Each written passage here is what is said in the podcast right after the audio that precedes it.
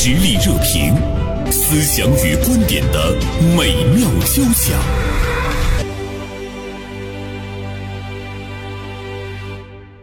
今天呢，我们来聊一聊江歌妈妈直播带货这件事情。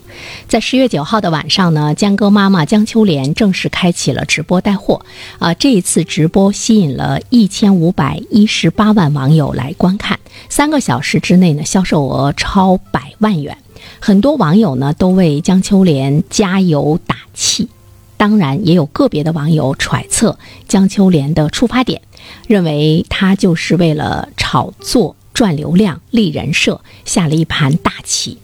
那么说到江歌妈妈，说到江歌，大家是否还能够呢记起？呃，我觉得她已经在我们的。内心中刻下了一个深深的烙印啊！一位母亲为了呃女儿的这个冤死，一直呢在为她的权益呢来进行呃斗争。应该是在二零一六年的十一月三号凌晨，在日本东京中野区公寓就读于日本东京法政大学的中国留学生江歌，被闺蜜刘鑫的前男友陈世峰用匕首杀害。江歌呢是替同住的女友。刘鑫挡住了她前男友而被杀害的，啊，当时呢，江歌是在他们宿舍的门外，而刘鑫在屋内，反而把门给死死的顶住了，呃，江歌无法呢进入到寝室内。来逃避呢？刘鑫的前男友刘世峰的这样的一个恶毒的这个杀害哈，江歌的脖颈处、身上多处刀伤，刀刀致命，惨不忍睹。呃，那么江歌被杀一案呢，在日本东京地方裁判所当庭宣判，呃，法院以故意杀人罪和恐吓罪，呃，判处被告人陈世峰有期徒刑二十年。但是江歌的母亲。诉刘鑫生命权纠纷案在二零二一年开庭，在这个过程中，江歌的母亲和刘鑫展开了一场。一场的斗争，江歌的母亲江秋莲，呃，希望在他女儿的这个生命权、身体权、健康权等这些方面，能够给他女儿公道哈。在去年的一月十号，我们看到山东省青岛市的相关人民法院对江秋莲与被告刘鑫的生命权的纠纷案作出了一审判决，要求刘鑫赔偿经济损失，呃，四十九万六千元，精神抚慰金呢，应该是二十万元，并且。承担全部的案件受理费，到现在为止的话呢，这件事情应该呢是尘埃落定了。那江哥妈妈在我们的心目中也是留下了非常深刻的印象。这样一位痛失女儿的。母亲现在呢开始直播带货，但是我们也看到在网上也是引起了大家更多的这样的一个关注啊。所以今天大连晚报名笔视线的执笔人王军辉就此呢写了一篇评论文章，题目是“江歌妈妈直播带货，太阳照样升起”。今天呢，我和军辉来聊这件事儿。军辉，中午好。袁生姐，中午好。嗯。军辉，你关注这件事情，什么比较触动你？你想写这样一篇文章，尤其是你的题目中，我觉得特别吸引我的是那个“太阳照样升起”。对对，呃，就是呃，看到就是网上呃，就是江哥妈妈出来带货，其实我是非常乐意看到，比如说江哥妈妈开启人生新的一程。嗯，但是有一些网友就是觉得特别匪夷所思，然后就是希望好像一直。江歌妈妈就应该一直沉浸在那种特别悲愤的情绪里边，然后我就觉得很匪夷所思，所以我就想写这样的一篇文章，就是生活是需要继续的，无论是可能是作为亲人，还是作为一个陌生人的这样的一个网友，你都是没有资格去要求一个人永远沉浸在一种状态里边。嗯，其实我是非常非常乐于见到像江哥妈妈这样的失独的这种父母。他能关注新的事物，然后开启人生新的一一段旅程，就是别永远的沉浸在过去，哪怕他关注的这个东西是一场短暂的逃离。嗯嗯嗯，现实的生活中有类似于江哥妈妈这样的一些父母，他们失去了他们的孩子，我们叫做失独家庭，因为这一代人都是独生子女嘛。嗯，呃，有一些父母真的是顽强的站起来了。但是他们同样也是受到了呃互联网上不少网友的一个质疑和攻击啊。对对，比如说像那个呃乔任梁的父母，嗯，他们在就是发自己短视频的时候，展示他们怎么去做美食啊。然后有一些网友就会非常非常的这个亲和鼓励他们，然后有一些就是说，你看你们怎么能那么开心？我我听到这样的声音的时候，就是觉得很奇怪。我不知道你是一个什么样的看法？我觉得似乎是很正常，似乎是很正常。嗯，你看现实生活中，我们跟很多人交往的时候，哈，嗯反省我们自身的一些内心的状态。嗯比如说，当别人向你诉说他的痛苦、他的遭遇、他的灾难的时候，嗯当然我们是表达一份深深的同情。嗯，那其实呢，你的那个内心完全是一种没有个人的那种对立和攻击情感的一种付出。比如说，你会觉得他很可怜，我是不是需要帮助他？嗯嗯，完了，我去劝解他，你不要这么难受。而且呢，有一些人在内心中有一份庆幸，因为我们都知道人他会有比较，哦他的那个庆幸就是说，哎呀，还好我没有遭遇到他这些，这个是一个庆幸。我们再看有一些人的心里呢，他会有比较，嗯他会说，哦，以前我一直觉得他比我过得好，比我强很多。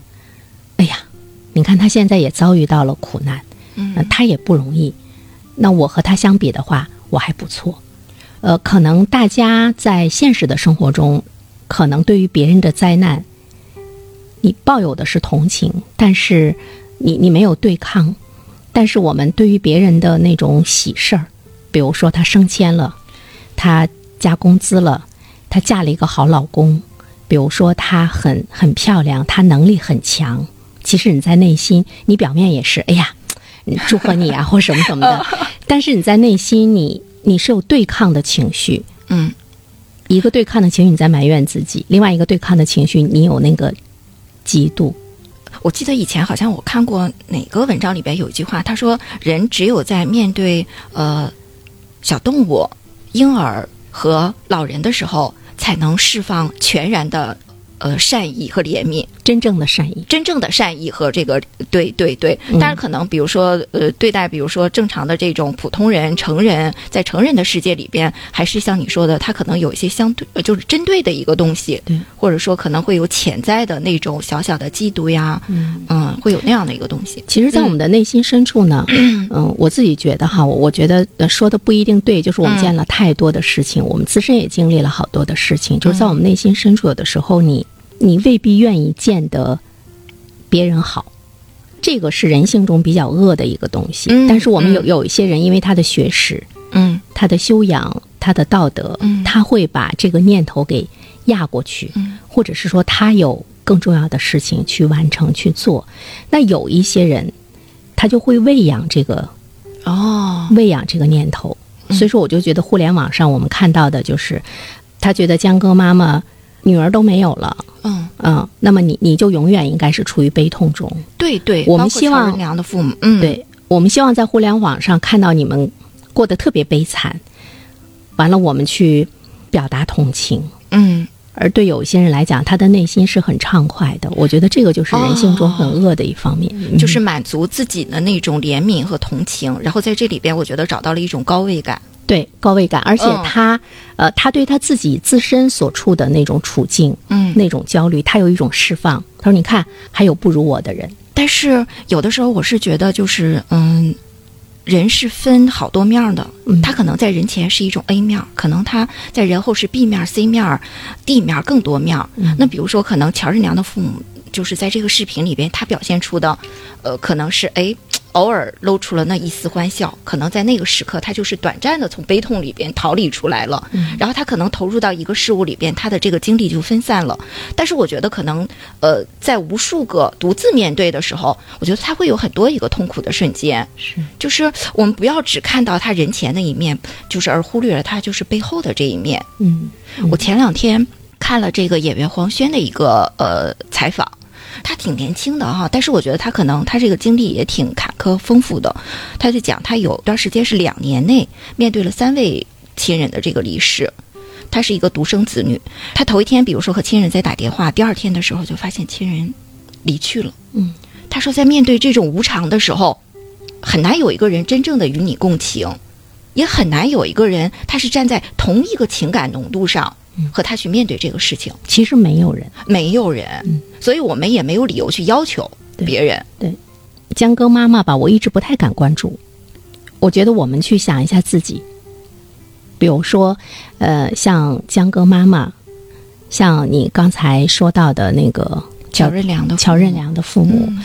嗯，我觉得生活中大多数人可能不知道自己处于他们那种境地的时候该怎么办。是，很多人，比如包括我在内，我可能会想，那我就不活了。嗯，我觉得这这都是人之常情。人之常情，是对对。所以呢，就是呃，当他们还在努力的想让自己的生命在行走的过程中能够绽放出一些力量的时候，哈，包括他们去面对的时候，嗯我觉得他们都是英雄，是是是他们比大多数的甚至于百分之九十的父母，我觉得他们都顽强。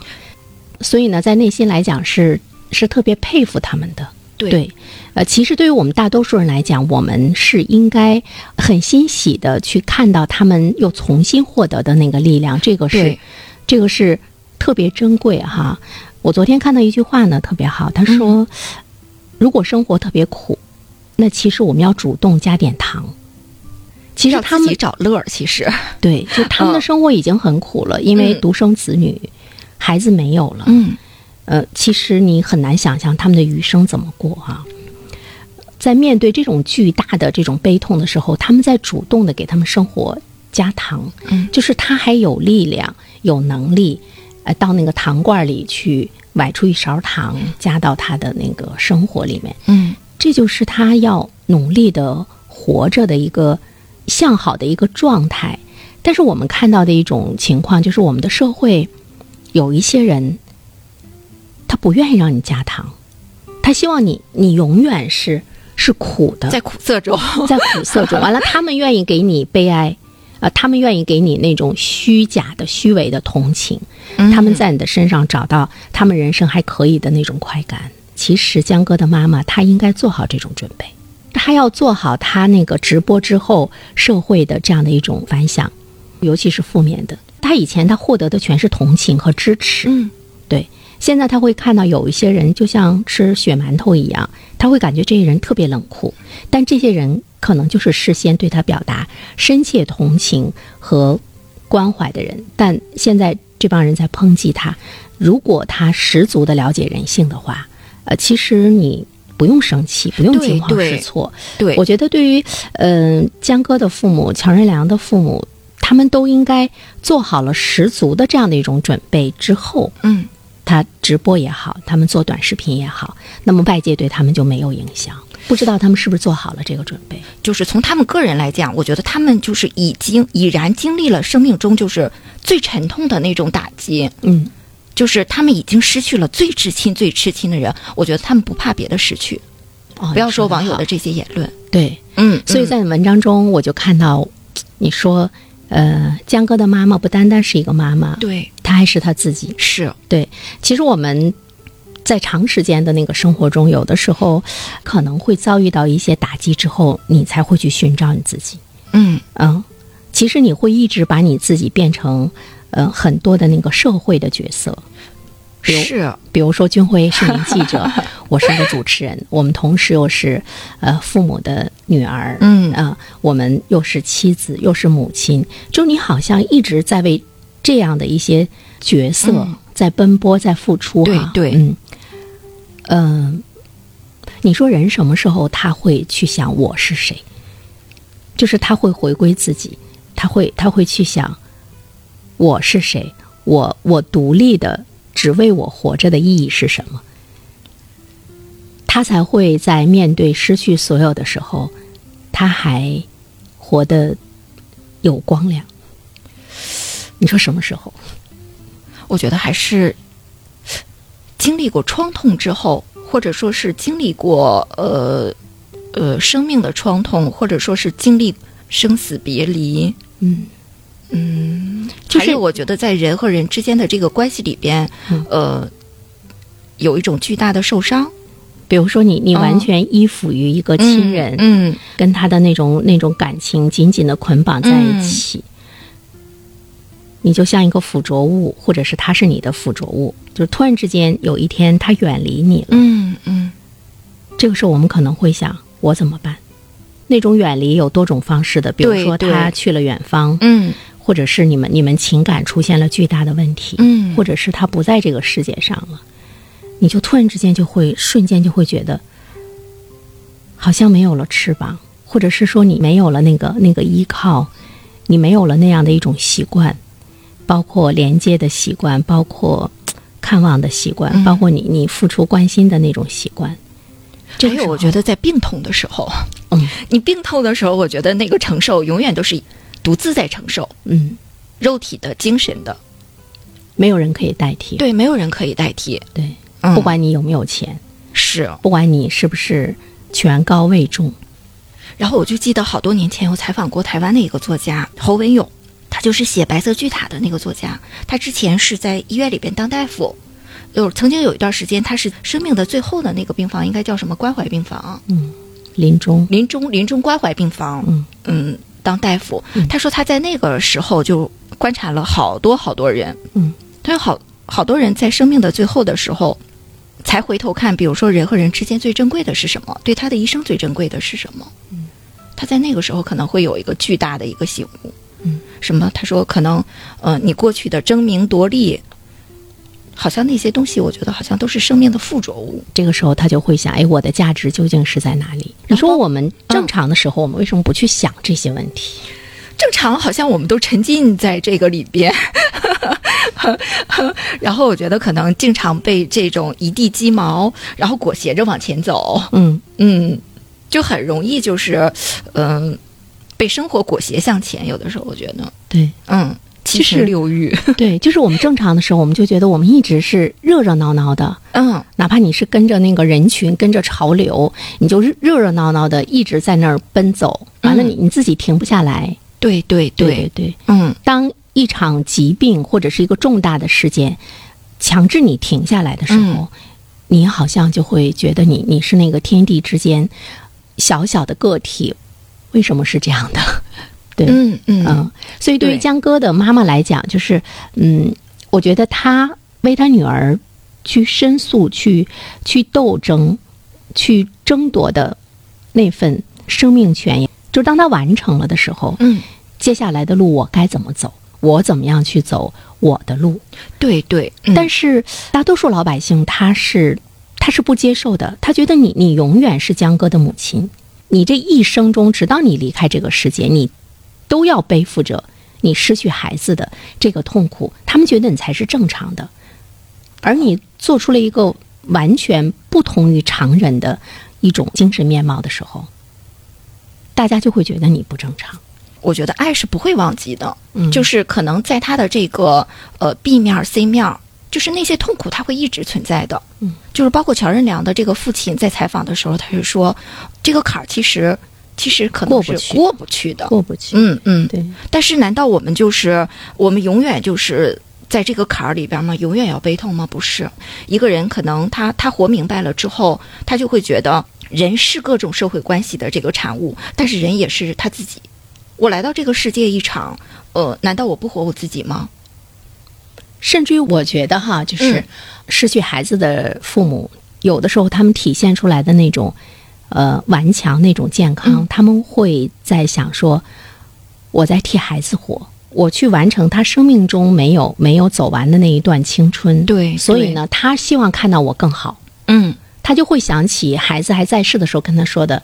啊，爸爸妈妈，你你你们要好好的，嗯或者是你们要更健康什么的。我之前看过一个韩剧，呃，叫《酒馆都市的女人们》，好像是这个剧名吧。嗯然后他这里边有一个女主角，她在首尔当一个编剧，然后她的妈妈和她的爸爸在乡下，就是关系特别特别好。他们这个一家三口，他爸爸是一个民间艺人，但是有一次呃她爸爸猝死，整个家庭就经历了这样的一个一个生命之痛嘛。嗯后来过了一段时间之后，他女儿就回家，然后他看见呃他爸爸以前挂在墙上的这个琴不见了。嗯然后他看见他爸爸的这个房间里边的东西被拿走了，变成了一个健身房。然后，呃，他妈妈跟我呃跟他说，他说呃，这个我还和别的叔叔就是呃有交往还是怎么样，然后他女儿就非常非常的愤怒，就是和他妈妈大吵了一顿，呃，然后当天晚上好像就开车回到了这个都市里边去。后来是他的一个朋友就给他做了一个开导，然后他说，可能你你作为一个女儿。呃，你现在是在职场当中，你在大都市里边，你有朋友，然后你有工作，你有很多就是这种呃释怀的这种出口。但是你的母亲，然后她在这样的一个和她爸爸生活的一个几十年的一个空间里边，要目睹着那些旧物，然后要沉浸在这样的一个回忆当中吗？嗯，就是她是一个母亲，她是一个爱人，难道她永远都要活在过去的记忆里边吗？其实她还是一个女人，对呀，她还是一个女人，她还需要获得来自于异性的那个爱，对对。对，她还她还有她生命的那个光彩，对对。以独特的观察视角，发现时代的蓬勃力量；以敏锐的内心感知，寻找我们的精神家园。实力热评，名笔与名嘴的实力碰撞。今天呢，我们来聊一聊江歌的妈妈江秋莲正式呢开启直播带货。呃，那么这一场直播带货呢，也有很多的网友在网上呢喷他，呃，认为他一开始啊来为江歌的这个生命权来进行斗争的过程中，都是在。炒作都是为了今天赚流量、立人设，呃，认为江歌的妈妈下了一盘大棋。我觉得这样的一种指责，在江歌的妈妈看来是很令人寒心的哈。没有谁会用女儿的死亡来下一盘大棋，为自己最终去赚取一些什么。这些网友他们以这样的一种眼光，呃，来黑化呃江歌的妈妈江秋莲的时候，可能这些网友他们就是这样的人。我经常会想这句话，就是一个人说的就是他，一个人做的就是他，一个人写的就是他。字如其人，文如其人，言如其人们。嗯，我们就说互联网上的这些人到底，呃，是谁在发出这样的言论？所以我我特别想问一下军辉啊，比如说你你因为这件事情你写了这样的一篇评论。你是否在江哥妈妈做直播的那个直播间下面给他有有过留言吗？没有。其实我在看好多东西的时候，不愿意轻易就是发表言论。你看，嗯，所以说我们要去想一件事情，就谁在互联网上发表言论，是一些什么样的人？嗯，有些人说是底层的人，其实我。倒不太愿意苟同这样的一个一个定义。底层的人也有很高尚的人，是对人的高尚与否、善良与恶，不能够用什么底层啊、什么什么中产呐、什么什么高端呢来做一个对一对来来做一个区分。经常会是那种他生活过得很不如意，他很无聊，他很负面，呃，这样的人在网上他们是主力军。互联网的社会吧，他。是在教给我们成长，嗯，当我们逐渐的会认清这些人是谁的时候，他并不代表大多数民众。对，哎，我觉得这一点表达特别好，嗯，所以说你你不理他们就好了，嗯，我有的时候就是呃做新闻嘛，就是常常会会被一个现象很迷惑，比如说有嗯在某一段时间，一个人物成为了一个焦点人物，然后这些人去追捧他。然后紧接着就真的叫捧杀他，紧接着就是先是正面的来一波，然后紧接着负面来一波，然后最后来要把这个人再搞他。嗯，就是你会觉得，有生活中有好多人那么无聊，是他们永远在追逐热点。我最近有一个特别深刻的体会哈，比如说你你跟几个好朋友在一起吃饭啊、聊天啊什么的，你会感觉大家百分之八十的内容说的其实都是跟。自己或者是跟彼此没有关系的事情，就是我们可能在说一个一个远方的人，嗯，或者是说你在说单位的一个同事，或者是说你在说这个城市中的一个人，我突然间觉得特八卦，你知道吗？完了呢，我们能不能静下心来，我们说说我们自己呢？但是大家有的时候他不太愿意在。呃，别人面前来展示真实的那个那个自己，而且他也没有那种习惯去思考自己，所以说我就感觉大家啊特别热闹，完了你就会发现说了一堆特别无聊的事情，完了你还蛮累蛮累的，你看没看那个呃，就是嗯、大连老师王博文的那个 小视频？然后其中讲有一天早市儿的时候，他妈妈和他一块儿去早市儿，然后他妈妈遇到了一个前同事，还是遇到了谁？说嗯，在这个呃多长时间的这个这个这个谈论里边，涉及了多少个人，涉及到了多少个国家？对特别愿意关注他人和远方。对，百分之九十九的人和事跟你都是没关的，嗯但是我们的生命一直在热衷于他们。我们就会看到，其实大多数人的那种，比如说八卦呀，那种谈天说地呀，他可能也是我们血液中的事情。甚至于他说完了，他就完了，他不会去想说，呃，被听到或在互联网上你的那个嗯几句话被看到，对别人带来一些什么样的伤害。他会说，我原本我就不想伤害你，我就这么说说而已。嗯，嗯所以，当你知道这些人的那个出发点以及他们的那种无聊的时候，呃，我觉得对于我们来讲，你你真的是要做到就是那种关闭，嗯嗯，刀枪不入。对，完了你才可以在你自己的生命中活出你自己。这也是我们在今天的节目中，我们想对江哥的妈妈说的话。他应该已已经是具备了这个这个能力了。就是我们过往的印象里边，我们总看到一个就是去努力维持正义、追求正义，一个带着满心的愤怒的一个女性的一个形象。我也非常乐于看到她更多面，就是她作为她自己，不单单是江歌的母亲，对她还是江秋莲。是，嗯而且他在做直播的时候，他说我还得为我的养老去着想，因为我我没有孩子了。嗯嗯嗯，那么他这么努力的去直播去卖货，难道他不是为社会减轻一份负担吗？对，对他自己担负起他自己的那个生活。嗯另外一方面的话呢，他也没有去排泄他的负面的情绪，他以一种积极向上的一种状态，难道不是给我们输入了很多正向的一个东西吗？所以从社会的整体面上来讲，我们应该是感谢他的。对，你说哈，在生活中有一些人，比如说你处于悲痛中的时候，他是很同情你啊，怎么？他背后其实他依然会贬低你。你知道我们真正佩服的人是什么样的人吗？真正佩服的人就是那种摔倒了爬起来，而且活得特别有彩的人。这个时候，无论是善人还是恶人，其实都是会竖大拇指的，说：“哎呦。”打不死的小强，而你在别人面前永远是那种自怨自艾，永远是那种很悲惨的、很蓬头垢面的。其实没有人能瞧得起你。对，就是比如说，有的时候可能你和一个人见面，然后他总表现着特别丧的一面，然后嗯这个对万事万物、对自我都有巨大的一个不满。嗯，其实你都想远离这样的人。就大家很高兴看到你这个状态，但是是大家也并不愿意和你同行，这也是一种世态炎凉。所以说我我觉得我们我们真的是要活出你的生命的色彩。你才会赢得世界的掌声啊！我们经常会去探讨说活着的意义啊。江哥的妈妈，呃，现在开始直播带货的时候，我也在想说，哎，他活着的意义，前一段时间活着的意义是为他的女儿来争取一些权利哈。那么接下来的话，我觉得他在他在寻求他自己的那个生命的意义。我看到有一句话，这个也应该是余华在《活着》的那本书中的一句话，说活着的意义是去创造活着的答案。怎么理解？我觉得答案对每个人都是不一样的。我到底最后活成了什么样？当那个答案展现的时候，你就看到了我活着的意义。我觉得“创造”这个词说的特别好。你比如说，有一些答案我们在寻求，嗯比如我们做题的时候，它那个答案是现成的，但只不过你是一步一步的解题，你最后解出了那个答案。嗯还有的呢是你在探寻那个答案。创造的概念就是它，它没有，你给它创造出来了。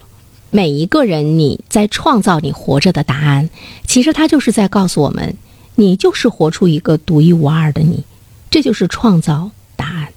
我是这么理解的，你怎么理解？嗯，哇，这是个大问题，我没深想。可能是包括我们自己，现在我们都在在说，哎，活着的意义是什么？那有一些人说，嗯活着本身就是意义。我那天看到是一个教育的一个工作者，他大概说的，他说：“爱、美、自由。要拥有什么样的爱，要拥有什么样的自由，你的嗯美是什么？它一定是属于你自己的。”呃，其实我觉得好像是需要需要挣脱一些束缚，呃，甚至是从痛苦中的一种超拔。哎，我觉得这个说的特别好，嗯嗯追寻一种让我特别畅快的那种、嗯那种自由。嗯但是有的时候有一些人就活在了一个笼子里，成为那个套子里的人。他就活成了人们人们约定俗成的那个样子，就像大家觉得江歌的妈妈就应该是悲悲戚戚的，就是每个人每个人的路，每个人每个人的认知，嗯嗯，就是我们不要成为别人期待的样子，我们也不要让别人成为我们期待的样子，这也是我们活着的一个原则，成为我们自己，成为自己。嗯，拜拜。拜拜。